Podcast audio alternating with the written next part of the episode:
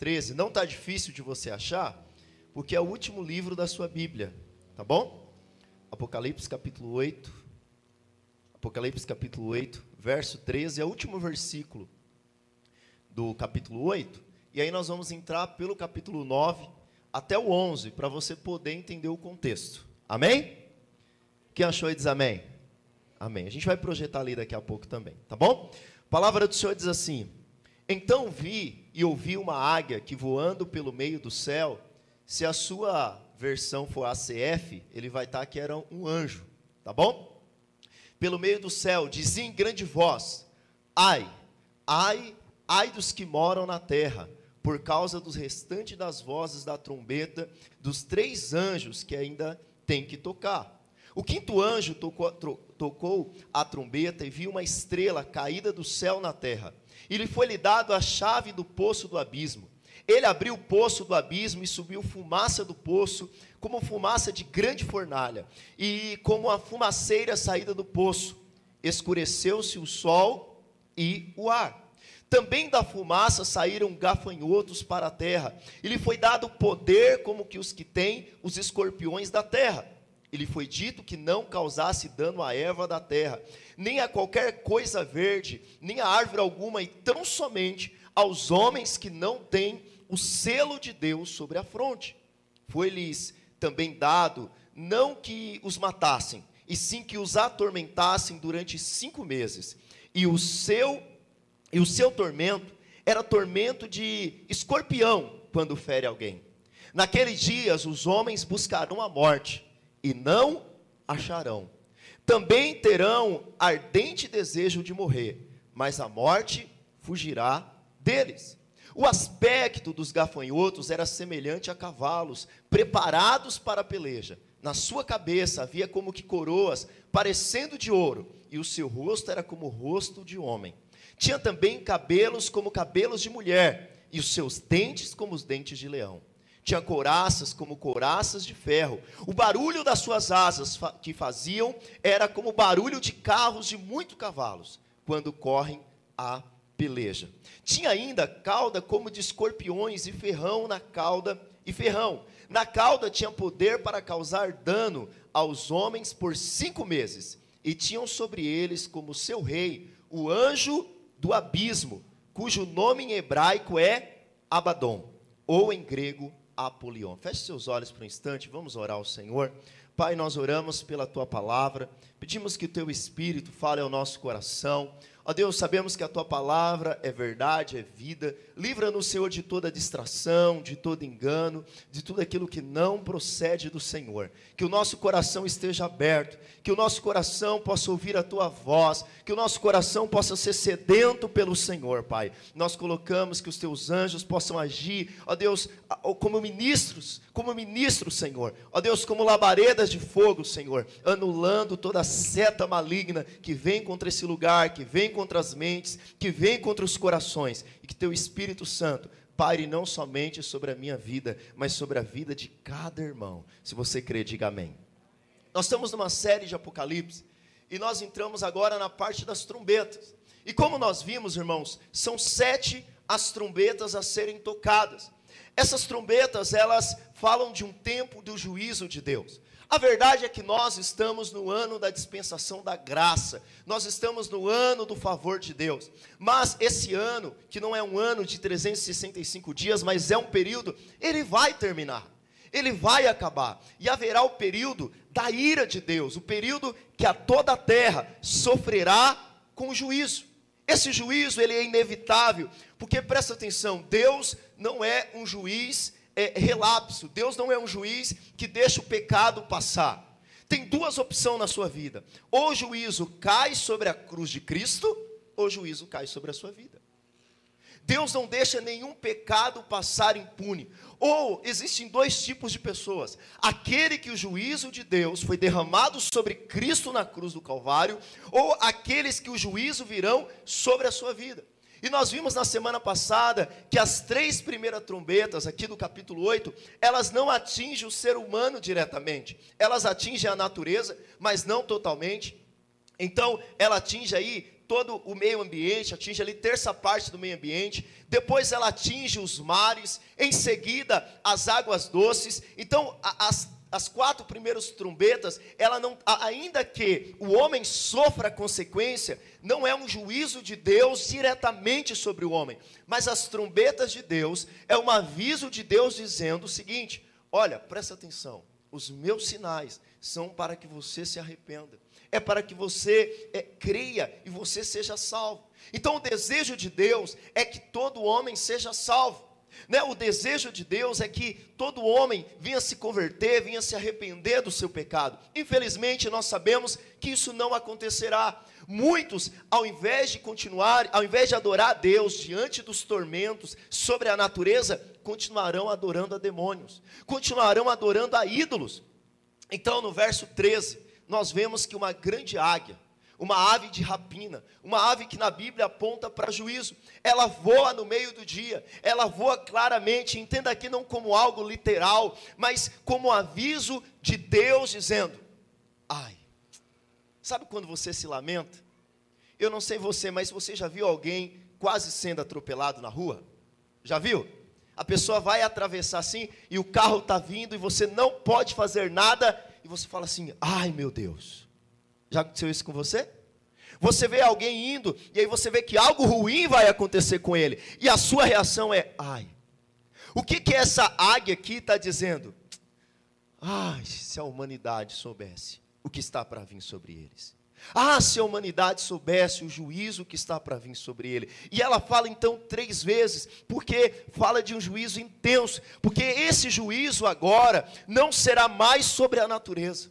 Esse juízo agora não será mais sobre os mares, esse juízo agora será diretamente sobre os homens.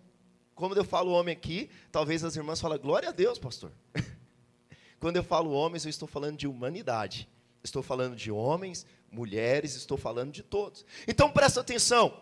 Agora, hoje, nós veremos a quinta trombeta. E que trombeta é essa? Essa trombeta é a trombeta do juízo de Deus. Mas presta atenção, antes que a trombeta toque, aqueles que são eleitos de Deus foram selados para que o juízo de Deus não venha sobre eles. Quantos aqui são eleitos do Senhor? Dão glória a Deus. Amém. O juízo não são, não é para a igreja. Ju, o juízo é para os ímpios. Por que o juízo não é para a igreja? O juízo não é para a igreja porque Deus estaria punindo a Cristo duas vezes. Porque Cristo morreu pela sua igreja.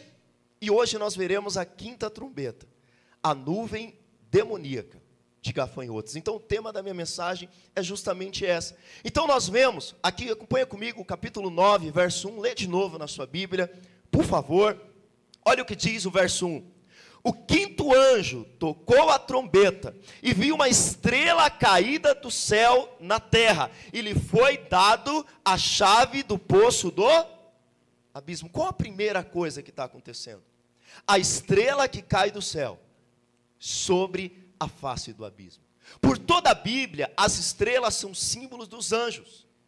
Por exemplo, lá em Apocalipse capítulo 1, 20, Edi, projeta para mim, por favor. Nós vamos ver que quando ele fala de anjos, ele está falando, olha, quanto ao mistério das sete estrelas que viste na minha mão direita, e aos sete candeeiros de ouro, as sete estrelas são os anjos da igreja. Um outro exemplo que eu queria tratar com você, lá em Jó, lá no Antigo Testamento, Jó capítulo 38, verso 7, Jó 38, verso 7, se você quiser abrir na sua Bíblia ou acompanhar aqui, Jó, isso. Quando as estrelas da alva, juntas alegremente, cantavam. Você sabe que estrela não canta.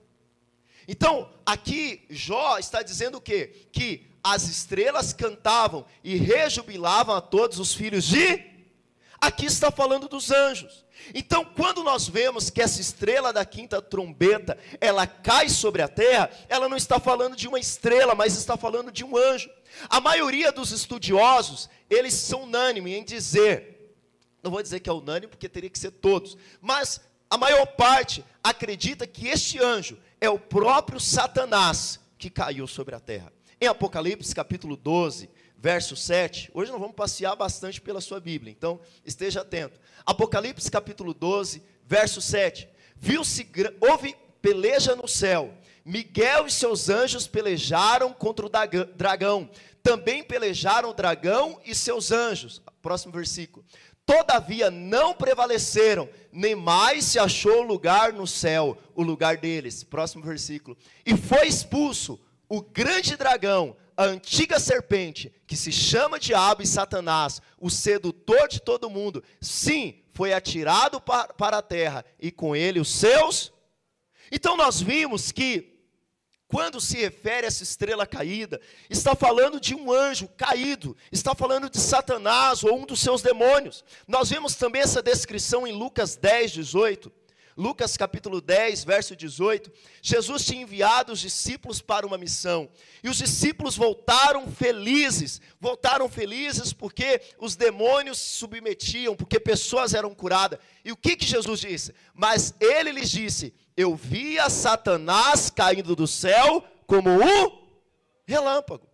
Então presta atenção, a, a, imagem de Satanás é como uma estrela caindo do céu.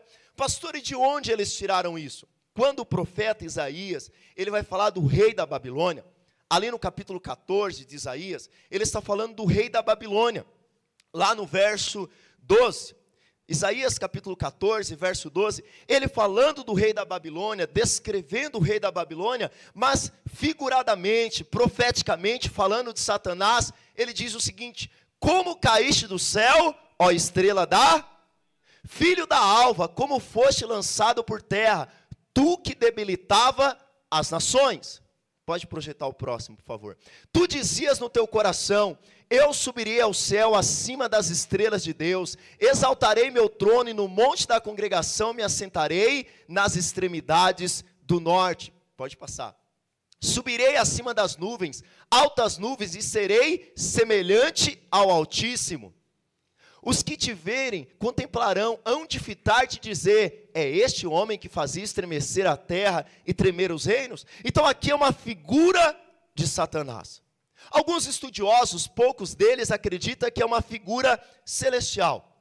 Mas, irmãos, quando nós vemos que aqui é algo maligno, algo que cai sobre a terra, agora presta atenção em algo, né? Nós vemos que foi dado a ele, foi dado a esse ser maligno, a chave do abismo. Acompanha comigo lá no capítulo 9.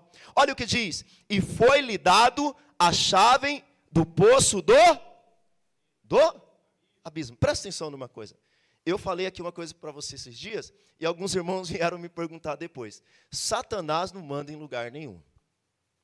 Satanás não tem autoridade em lugar nenhum. Presta atenção, tem gente que dá muita moral para o diabo. O diabo não está com essa bola toda. É claro, ele é o nosso inimigo, nós precisamos vigiar. Mas eu contei uma ilustração aqui que eu trabalhava com alguém e alguém estava discutindo no trabalho e, e, e, e, a respeito de quem mandava. Lá no seu trabalho, não sei se tem essas discussões também. Ninguém manda em mim, talvez na sua casa também tenha. E alguém disse o seguinte: quem manda aqui é o gerente. e alguém muito sabiamente disse: ele não manda em lugar nenhum. Aqui quem manda é o dono da empresa. Na rua quem manda é a polícia. E na casa dele quem manda é a mulher. Deixa eu te falar uma coisa: no céu quem manda é o Senhor. Na terra quem manda também é o Senhor. E no inferno também quem manda é o Senhor. Portanto, Satanás não manda em lugar nenhum. Até quando ele cai e ele quer agir sobre o abismo, Deus tem que dar a chave para ele. Sabe por que Deus tem que dar a chave para ele? Porque a chave agora está na mão de Cristo Jesus. A Bíblia diz que quando ele morreu, você pode crer que foi literal ou não, ele desceu até o inferno e tomou as chaves do inferno da mão do diabo e da morte. Portanto, o seu campo de ação está limitado até onde Deus pode deixar. Amém? Glória a Deus. Agora, que abismo é esse? Presta atenção. Primeiro nós vimos que Satanás ele caiu, mas agora nós vimos que a ele foi dado uma chave do abismo. Que abismo é esse, pastor? O que seria esse abismo? Abismo é uma expressão para o lugar dos mortos sem Cristo local onde os anjos caídos estão aprisionados. Irmãos, esse lugar deve ser tão terrível que nem os demônios querem ir para lá. Lucas capítulo 8, verso 31, projeta para mim. Esse lugar deve ser algo tão terrível que nem os demônios querem ir para lá. Jesus, quando expulsa os demônios de um homem, expulsa uma legião de um homem, olha o que diz: os demônios, aqui é os demônios pedindo para Jesus. Rogavam-lhe que não os mandasse sair para onde? Para o abismo. Presta atenção, o abismo é um lugar de prisão.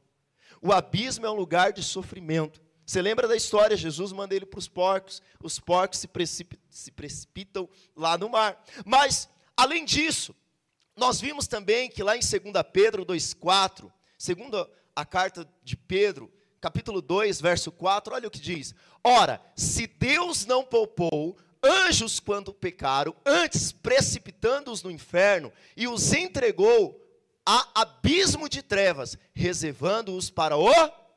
Então o que, que Deus fez com os anjos caídos? Deus os trancafiou. E Deus colocou no abismo. Judas, que não é o Iscariotes, mas o irmão de Cristo, é, Judas capítulo 1, verso 6, Edi, eu quero também ter outra referência muito importante que você precisa entender. Olha o que diz. Ora, não, não é esse não.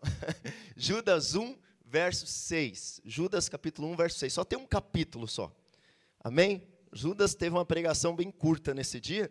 Então, isso. Judas capítulo 1, verso 6. Amém. Que se os irmãos puderem achar aí também, glória a Deus. Tá certo aí, Edi? É esse? É esse? Ah, tá. E os anjos que não guardaram o seu estado original, mas abandonaram o seu próprio domicílio, ele tem guardado sob trevas, em algemas eternas, para o juízo do grande. Então, presta atenção, vai haver um dia que as portas do abismo serão abertas. Abismo esse que nem os próprios demônios querem ir para lá. Abismo esse que as pessoas sem Cristo estão sem prisões. É desse abismo, segundo Apocalipse, capítulo 11, verso 7, que a besta irá surgir. É desse abismo também, lá no capítulo 17, verso hoje, que, 8, que ela vai vir sobre o mundo. É neste abismo que no final de tudo, Satanás ficará preso por mil anos. Olha o que diz Apocalipse capítulo 20, verso 1. Apocalipse capítulo 20, verso 1. Apocalipse capítulo 20, verso 1. Vou ler com você. Então vi descer do céu um anjo, tinha na mão a chave do abismo e uma grande corrente. Ele segurou o dragão, a antiga serpente, que é o diabo, Satanás, e o prendeu por mil lançou no abismo, fechou e pôs selo sobre ele, para que não mais enganasse as nações, até que se completasse os mil anos. Depois disso é necessário que ele seja solto por pouco tempo. Então presta atenção: o abismo será o lugar da própria prisão de Satanás por mil anos. E esse abismo é o lugar daqueles que morreram sem Jesus e que agora estão lá. Agora, deixa eu te falar uma coisa aqui para você. Eu sei que você não tem que crer em Jesus por causa do medo. Mas se nem os demônios querem ir para lá, será que o prazer do pecado vale a pena? Será que uma vida de 70 anos, 80 anos, no pecado, sem Jesus, vale uma eternidade? Você acha que vale? Olha, se você fosse pelo natural, fosse raciocinar, você deveria. Porque de um lado nós temos o abismo, mas de outro nós temos a nova Jerusalém, que desce do céu. Portanto, você deveria ser inteligente. Você é inteligente, por isso você está aqui. Mas porque o Espírito Santo te convenceu. Mas a pessoa ela tem que estar muito cega para viver uma vida no pecado para querer ir para um lugar que nem os próprios demônios querem ir. Mas então, esse, esse demônio, Satanás, ele.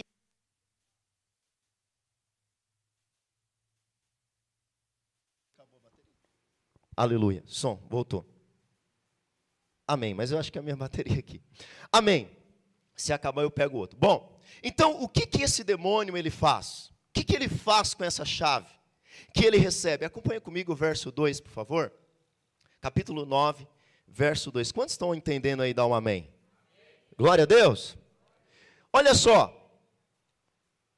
Apocalipse capítulo 9, verso 2. Apocalipse capítulo 9, verso 2. O que, que ele fez com a chave? Ele abriu o poço do, do abismo. Ele não perdeu muito tempo. Ele pegou logo a oportunidade. A chave que tinha sido dado na mão dele. E o que, que ele faz? Ele abre o poço do abismo. E quando ele abre o poço do abismo, subiu fumaça do poço, como fumaça de grande fornalha. E com a fumaceira saída do poço, escureceu-se o sol e o ar. Então, quando esse abismo ele é aberto, quando esse abismo ele é escancarado por essa permissão dada por Deus por um breve tempo, sobe uma fumaça. Então a terra ela é tomada de escuridão. E olha o verso 3: Também da fumaça saíram gafanhotos para a terra, e lhe foi dado poder, como que quem tem os escorpiões da terra. Irmãos, uma curiosidade que alguém já foi picado por escorpião alguma vez? Ninguém aqui nessa igreja? Ah, a dona Terezinha já foi? Já foi? O irmão já foi? Irmãos, eu nunca fui. A gente, eu trabalhava em serraria lá na Bahia, e às vezes a gente rolava o tronco assim, tinha aquele monte de escorpião embaixo. Só de ver aquele negócio já dava um. Mas as pessoas que eu já vi e que eu já testemunhei das picadas de escorpiões, diz que é uma dor insuportável. Os irmãos que já foram testificam aqui, diz que é uma coisa horrível.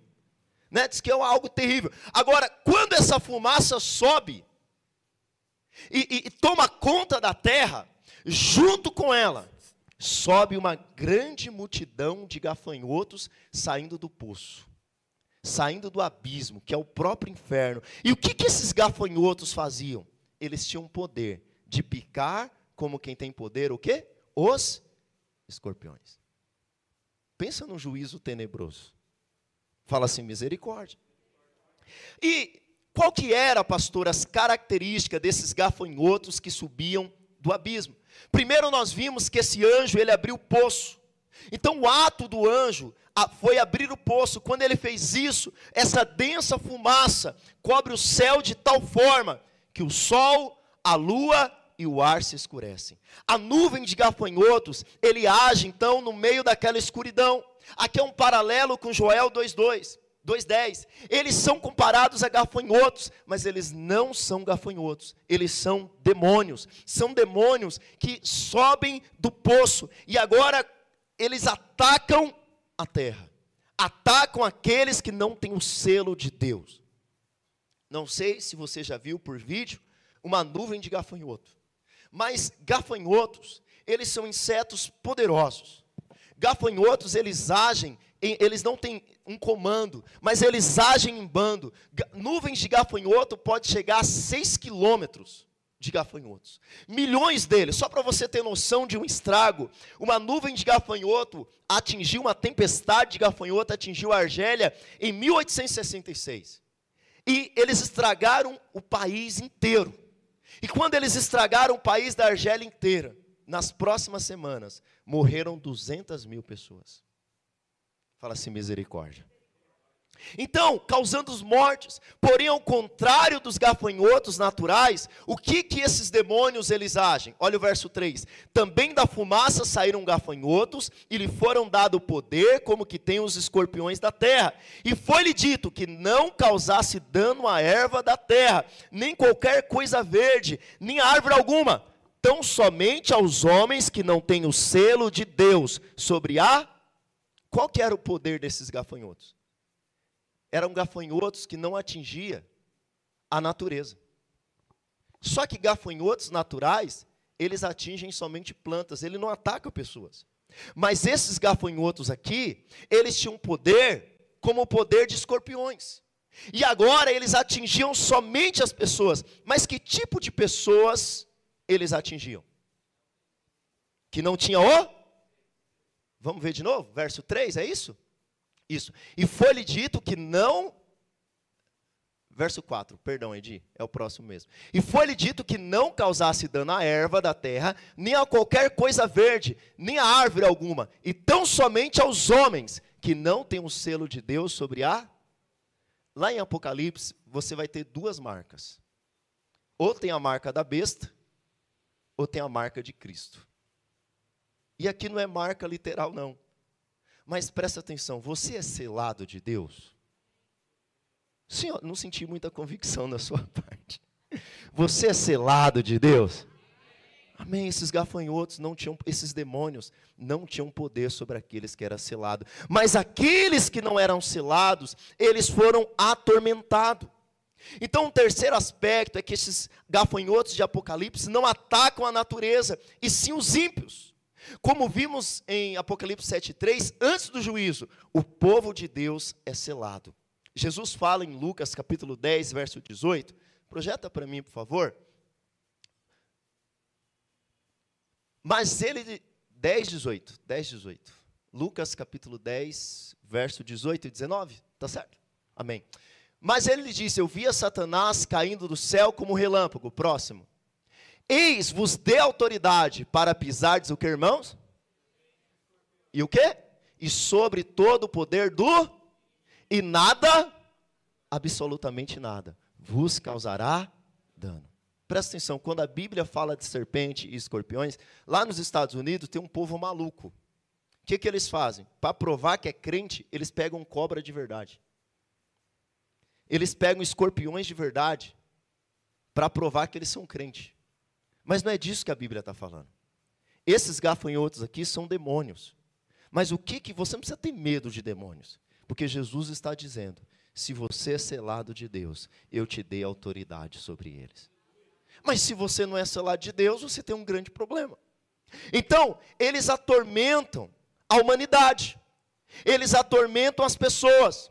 E olha o verso 5 de Apocalipse, capítulo 9. Foi-lhe também dado, não que os matassem, e sim que os atormentassem durante cinco. Os irmãos que foram picados por escorpião, quanto tempo mais ou menos dura a dor da picada de escorpião? Um dia? Os irmãos não lembram mais? um dia mais ou menos? Será? Ou dois dias, uma semana? Quanto tempo demora uma picada, dor de picada de escorpião? 24 horas. Mas esses escorpiões aqui, esses gafanhotos que tinham poder de escorpiões, quanto tempo era o tormento deles? Cinco meses. E detalhe: as pessoas não morrem.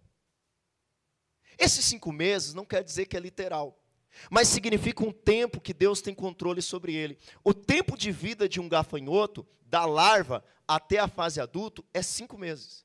Mas essas pessoas, os homens, os ímpios, eles recebem o ferimento desses gafanhotos, que tem esse poder de atormentar como escorpiões. E aí no verso 6 diz: Naqueles dias os homens buscarão a morte e não acharão. O sofrimento será tão grande nesses dias que as pessoas procurarão a morte.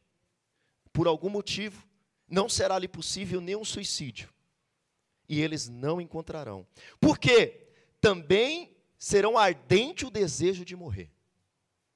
Mas a morte fugirá deles. Por isso, eu quero de novo falar com você, te chamar a atenção de novo para a graça, te chamar a atenção de novo para o favor de Deus, te chamar a atenção novamente para uma vida com Cristo. Eu tenho testemunhado que a maioria dos crentes, dos cristãos, quando eles passam por luta, a primeira coisa que eles dizem é: Eu vou sair da igreja. E eu não sei o porquê Satanás colocou isso na mente das pessoas. Porque quando você passa por luta, você não fala que vai sair da academia. Você não fala que vai sair do futebol, que vai sair do trabalho. Mas Satanás imprimiu algo em nós que parece que crente não sofre. Crente não passa por dificuldade.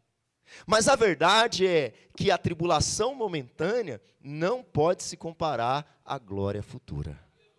Por isso eu queria te dizer algo. Vale a pena ter uma vida com Jesus. A glória futura com Jesus vale muito mais a pena do que uma vida sem Cristo.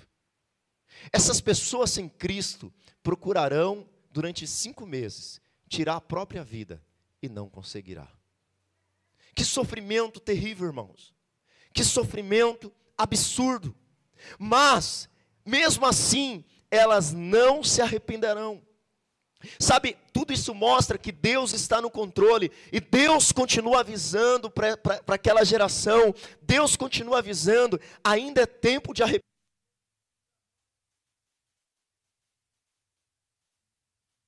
Aleluia. E para nós, como igreja, nós precisamos entender algo. Precisamos contar às pessoas a respeito da graça. Precisamos falar para as pessoas a respeito do Evangelho e a respeito do favor de Deus. Glória a Deus. Amém. Você testifica isso na sua vida? Amém. Amém. Pastor, qual que era a característica desses gafanhotos? Vamos ler o verso 7? Quem está aí diz amém. O aspecto dos gafanhotos eram semelhantes a cavalos, preparados para a guerra. Na sua cabeça havia como que coroas parecendo de couro, e o seu rosto como o rosto de homem. As descrições desses demônios são terríveis. Primeiro, vemos que eles possuem poder e domínio sobre os ímpios e são inteligentes. Então, eles são como cavalos. Na época aqui que João escreveu, o exército que tinha cavalos era exército que tinha poder sobre o outro. Mas eles também tinham um aspecto de homem. Eles eram tão inteligentes que eles sabiam discernir entre os selados de Deus e os não selados de Deus. Vemos então que eles possuíam esse domínio sobre as pessoas. Pastor, e hoje? A Bíblia diz em 2 Coríntios que aqueles que estão sem Cristo estão cegos, estão sobre o poder do Deus deste século, Deus com D minúsculo. E o Deus desse século cegou-lhes o entendimento para que eles não crescem no Evangelho. Mas nós, como igreja, estamos aqui para pregar a respeito disso e falar a respeito de Jesus, para que eles sejam libertos das garras de Satanás. Amém, irmãos? Segundo, nós vemos no verso 8 que ele tinha um, também cabelos como cabelo de mulher, e seus dentes como os dentes de leão. Aqui no original nós vemos que eram cabelos né, de sensualidade, e dentes de leão, porque eles tinham um apetite feroz. A Bíblia diz que Satanás é como um leão que procura a quem devorar. Satanás é como um leão.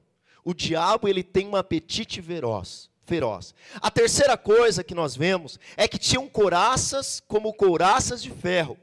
O barulho de suas asas que faziam era como o barulho de carro de muitos cavalos quando correm para a peleja. A terceira característica é que eles eram invencíveis nos poderes humanos. A humanidade, em 2019, 2020, ela estava tão autoconfiante de si mesma. Ela estava tão autoconfiante, tão cheia de si. Achou que tinha alcançado o máximo na tecnologia. Achou que tinha alcançado o máximo na saúde, na ciência. E uma pandemia demonstrou que eles não têm poder sobre nada. Quando essas hostes do inferno essa nuvem demoníaca de gafanhotos vierem. Não vai haver bomba atômica, porque elas não são visíveis, não vai haver poder natural que possa impedi-los. Somente está livre aqueles que estão em Cristo Jesus. Dá um glória a Deus aí. Quarto, possuem poder para causar sofrimento ao ser humano sem Cristo. Então nós vemos no verso 10 que tinha ainda cauda como de escorpiões e ferrão na cauda tinha um poder para causar dano aos homens por cinco meses. Pastor, quem era o rei desses gafanhotos? Quem é que comandava esses gafanhotos? Acompanha comigo, por favor, o verso 11. O verso 11 diz assim: E tinham sobre eles, como seu rei, o anjo do abismo, cujo nome em hebraico é Abaddon, e em grego Apolion. Interessante que o termo hebraico, o termo grego aqui do verso 11, significa destruidor. Então, esse anjo, ele é aquele rei destruidor. É nele que nós temos a origem do deus falso, Apolo.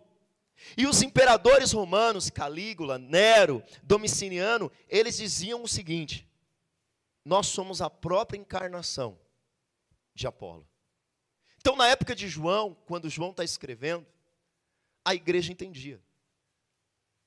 O imperador é um próprio tipo de Satanás, assim como Faraó era no Egito. Mas nós vemos que, além disso, sabemos que por detrás de cada destruição, na vida de cada governante, que leva à destruição, nós estamos tendo uma guerra em Israel agora e na Palestina, onde tantas crianças têm sido mortas. Você acha que quem está por trás? Talvez você olhe pelo natural. Você acha que é uma briga política? No Brasil, nós temos uma guerra de facções. Na Ucrânia. Mas você acha que quem está por trás? É o próprio Satanás. É ele que é o destruidor. É ele que está operando na mente dos governantes e na mente das pessoas. Eu quero terminar, concluir minha mensagem, dizer que essa passagem, irmãos, nos mostra que a destruição causada sobre a humanidade tem por trás ações demoníacas. Não vamos colocar tudo na conta do diabo. Se Satanás age, é porque o ser humano não tem entregue o seu coração para Deus. E Deus tem entregue o coração do ser humano aos seus próprios desejos. Alguém sempre me pergunta, pastor, eu tenho livre-arbítrio? Irmão, se você tem, eu não sei. Eu só sei de uma coisa. A pior coisa que pode acontecer na sua vida é Deus te entregar a sua vontade. A pior coisa que pode acontecer na minha vida é Deus me entregar a minha vontade. Por isso, a melhor escolha é eu entregar a minha vida à vontade de Deus. Mas entenda uma coisa: qualquer ação de Satanás, ele só age até onde o Senhor permite. Pastor, e porque um Deus bondoso, um Deus gracioso, um Deus que deu seu filho para morrer na cruz por nós, para nos salvar, para nos restaurar, deixar isso acontecer? Por um motivo: para que a humanidade se arrependa do seu pecado, para que a humanidade entregue o seu coração a Cristo, para que a humanidade se renda a Cristo. Essas coisas que têm acontecido, irmãos, só demonstra uma coisa: o fim está próximo. O fim está perto. Nós precisamos nos despertar como igreja. Nós precisamos nos levantar, nós precisamos pregar o evangelho na nossa geração. Porque talvez na geração dos seus filhos não haverá mais oportunidade. Não falta mais nada para que o Senhor desça do céu e busque a sua igreja. Não falta mais nada, os sinais estão à porta. Os sinais estão diante de você. Os sinais foram pregados aqui, mas quando você liga a sua televisão, você abre aí no seu celular, você vê os sinais diante de você. Na Bíblia, todo quadro de possessão demoníaca possui um propósito: a tortura e a morte dos habitantes da terra. Semana eu estava conversando com alguém na escola, uma aluna, e ela estava me dizendo que agora ela está conhecendo uma nova religião. Não posso nem mais falar o nome, senão a gente pode ser processado. Mas uma religião que adora demônios. Eles acham que são entidades, mas na verdade são demônios. E eu sou pastor, todo mundo já sabe na escola que eu sou, então eu tenho que ir devagar, né? E eu perguntei para ela o seguinte: Você já teve algum contato com a Bíblia? E ela me disse o seguinte: Eu fui criado na igreja, na escola bíblica dominical. E eu falei: Por que, que você então está procurando esse caminho? Ela me diz: O meu pai está com câncer, o meu pai está em estado terminal, e eu preciso procurar algo novo. E eu, com todo amor, disse para ela o seguinte: cuidado, porque você está indo por um caminho que você pode não voltar mais. Mas eu não quero falar da religião dos outros. Eu quero falar também de nós, igreja evangélica. Quantas igrejas e nós corremos o perigo de ir por caminhos, de doutrinas, de demônios. E eu quero dizer para você, irmãos, qualquer coisa que não tenha o evangelho como centro, ainda que faça chover milagres, corra. Deus faz milagres, Deus faz maravilhas, mas entenda uma coisa: é tempos finais, não é tempo de nós brincarmos de evangelho, é tempo de nós centralizarmos a nossa vida no Evangelho de Cristo. Porque nós somos aquele povo, irmãos, que foi selado pelo Senhor. Não há outro caminho. Satanás, ele tortura, Satanás, ele mata, Satanás, ele destrói os seus próprios adoradores.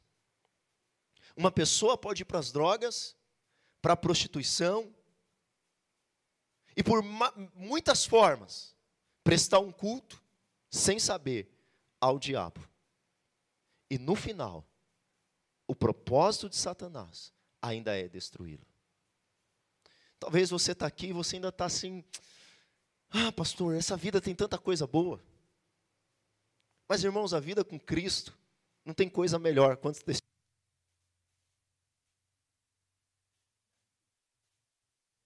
diz o seguinte: será que vale a pena seguir Jesus? Na igreja tem tanta gente com problema, tanta gente difícil.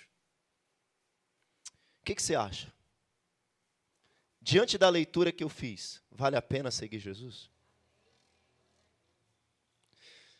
E para nós, pastor, que somos povo de Deus, como que o que acontece conosco? Porque você sabe que tem crente que tem medo de demônio.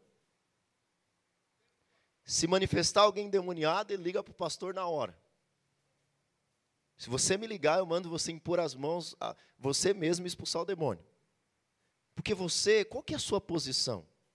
Precisamos ter em mente que Satanás e seus demônios conhecem o povo de Deus e não pode lhes tocar. Você não disse nenhum glória a Deus, mas eu dou glória a Deus pela sua vida. Pastor, mas tem acontecido umas coisas na minha vida que eu não sei, não, acho que foi o capiroto, hein? Deixa eu te contar um negócio. Sabe por que, que Satanás ainda às vezes ele tem poder de ação? Porque você tem medo. Porque você não descobriu em quem você está ainda. Lá em 1 João 5,18, 1 João 5,18, e eu queria que você tivesse em mente isso. 1 João capítulo 5, verso 18 sabemos que todo aquele que é nascido de Deus não vive em. Antes, aquele que nasceu de Deus o guarda, e o maligno não lhe toca. Você, você crê na palavra de Deus, sim ou não? Por que, que você está com medo da macumba que tem lá na esquina da sua casa? Por que, que você está com medo das coisas que acontecem? Mas além disso, há uma outra promessa, lá em 1 João 4,4, olha o que a palavra do Senhor diz. 1 João 4,4. Filhinho, vós sois de Deus e tende vencido os falsos profetas, porque maior é aquele que está em vós do que aquele que está no. Você crê nisso, sim ou não? Amém. Você não precisa ter medo de Cristo. Sabe, você não precisa ter medo disso. O que, que você precisa estar? Em Jesus. Isaías diz: nenhuma arma forjada contra nós prevalecerá. O povo de Deus é separado. O povo de Deus diz no verso, capítulo 9, verso 4, que o povo de Deus ele é selado. E lá em Provérbios, capítulo 3, verso 33, fique de pé no seu lugar. Provérbios 3, verso 33. Eu quero ler esse versículo com você, porque ele diz o seguinte: a maldição do Senhor habita na casa do perverso, porém a morada dos justos, ele abençoa. Talvez sua mulher olhe para você e fale assim: Ei, pastor, mas isso daí não é justo, não. Talvez seu amigo olhe para você e fale: Ih, mas você é justo não porque você é bom. Você é justo por causa da justiça de Cristo. Porque Cristo te justificou na cruz do Calvário. Vamos terminar orando, irmãos, amém? Glória a Deus. Eu queria primeiro fazer uma oração, você que entrou aqui nessa noite. Eu queria te chamar para um novo nível de compromisso com Jesus. Um novo nível de compromisso com Jesus. Talvez você já seguiu a Cristo, talvez você já andou com Jesus, mas as pessoas, as dificuldades, os problemas têm te feito parar pelo caminho e o seu nível de compromisso com Jesus está parando, está desistindo. Eu quero te chamar para um novo nível de compromisso com o Senhor. É você e Deus agora. Sabe, você que está aqui também, tem passado por lutas, talvez Satanás ele tem te assombrado. Eu queria que você lançasse fora todo o medo e você confiasse que a bênção do Senhor está sobre as suas moradas. A bênção do Senhor está sobre a sua casa, sobre a sua família, e o maligno não pode lhe tocar. Mas eu quero fazer uma outra oração. Quando eu olho para esse versículo, eu penso nos meus amigos. Você não pensa, não? Quando eu olho para esse versículo, eu penso na minha família. Se a quinta trombeta fosse tocado hoje, o que seria deles? Se a quinta trombeta, Robson, fosse tocado hoje, o que seria das pessoas que nós conhecemos, irmãos? Eles têm um selo do Espírito Santo? Cabe a nós, antes que a trombeta seja tocada, que nós levantemos o clamor como selados de Deus e escolhidos de Deus, nós podemos ter uma atitude passiva. Já sou selado, já tenho o Espírito Santo. Mas aqueles que têm um selo, eles entendem. Eu tenho o selo de Deus, mas eu quero que outros também tenham, que outros também sejam selados pelo Espírito de Deus.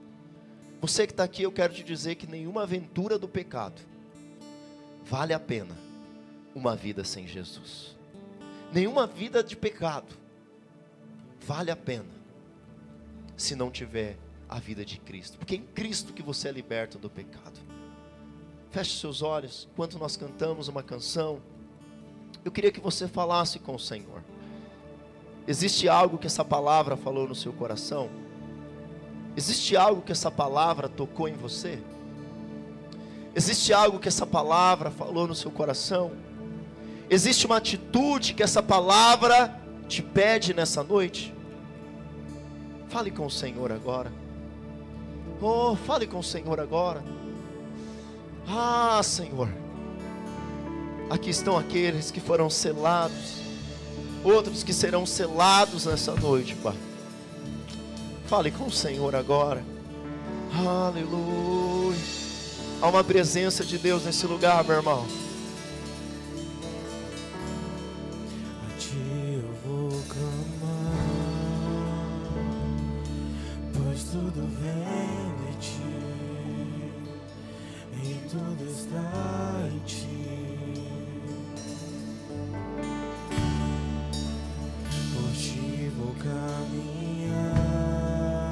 Proclame isso a Ele. Tu és a direção. Oh, sim, Senhor. O sol a Sim, Jesus. Tudo pode passar. Seu amor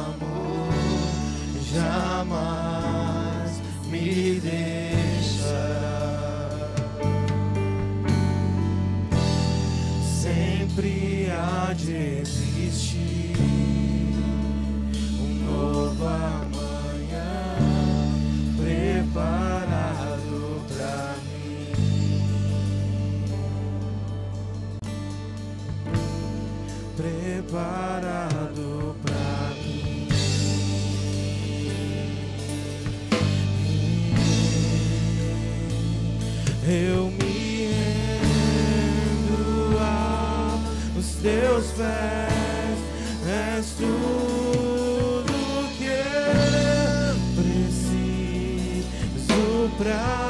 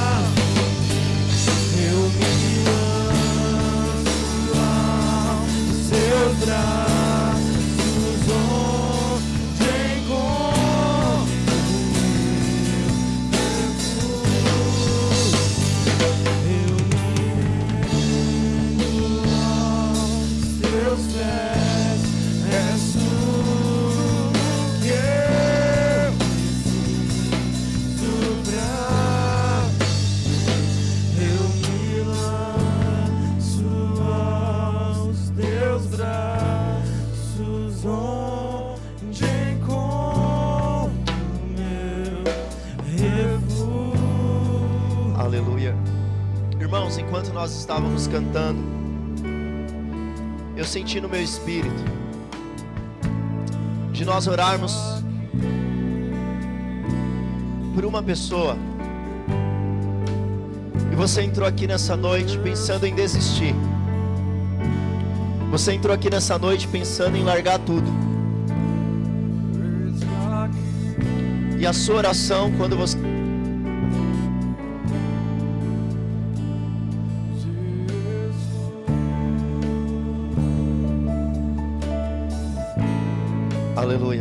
sua oração quando você subiu aquelas escadas foi: Senhor, se o Senhor não falar comigo hoje, eu vou abrir mão de tudo.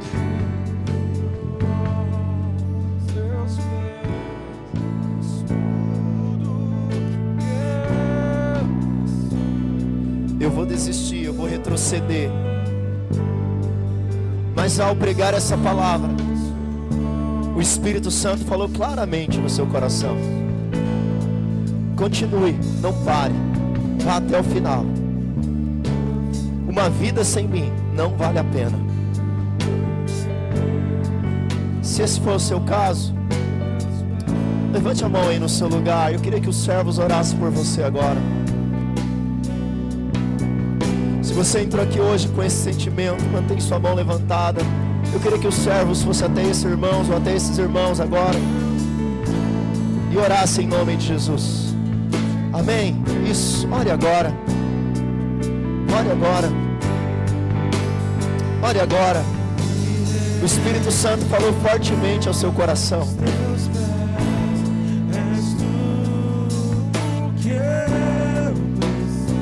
Feche os seus olhos, você que está aqui, coloque a mão no seu coração. O Espírito Santo está renovando pessoas agora. O Espírito Santo está tocando sobre pessoas agora.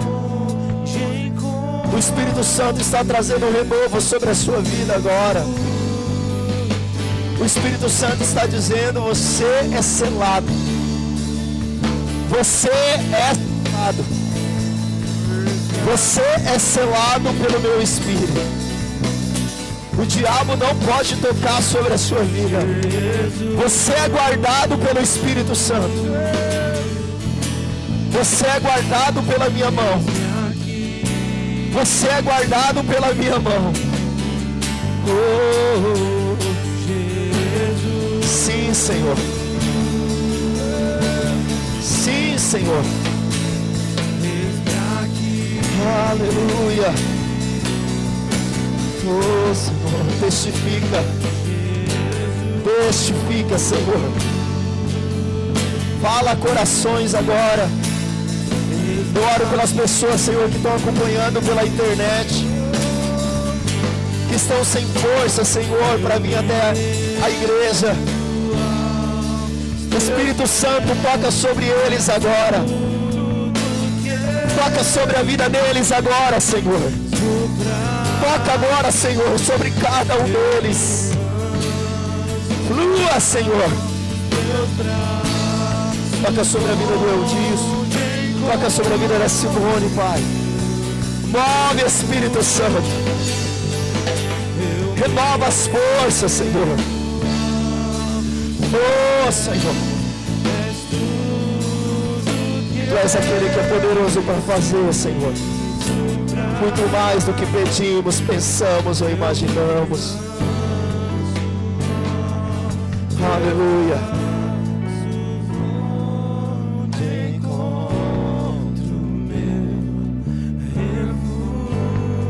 Aleluia. Sabe, irmãos, eu não sei porque Deus te selou. Não sei porque Deus me selou. Uma coisa eu sei, não é porque nós somos gente boa mas Ele resolveu nos escolher, Ele resolveu nos selar. Amém? Glória a Deus.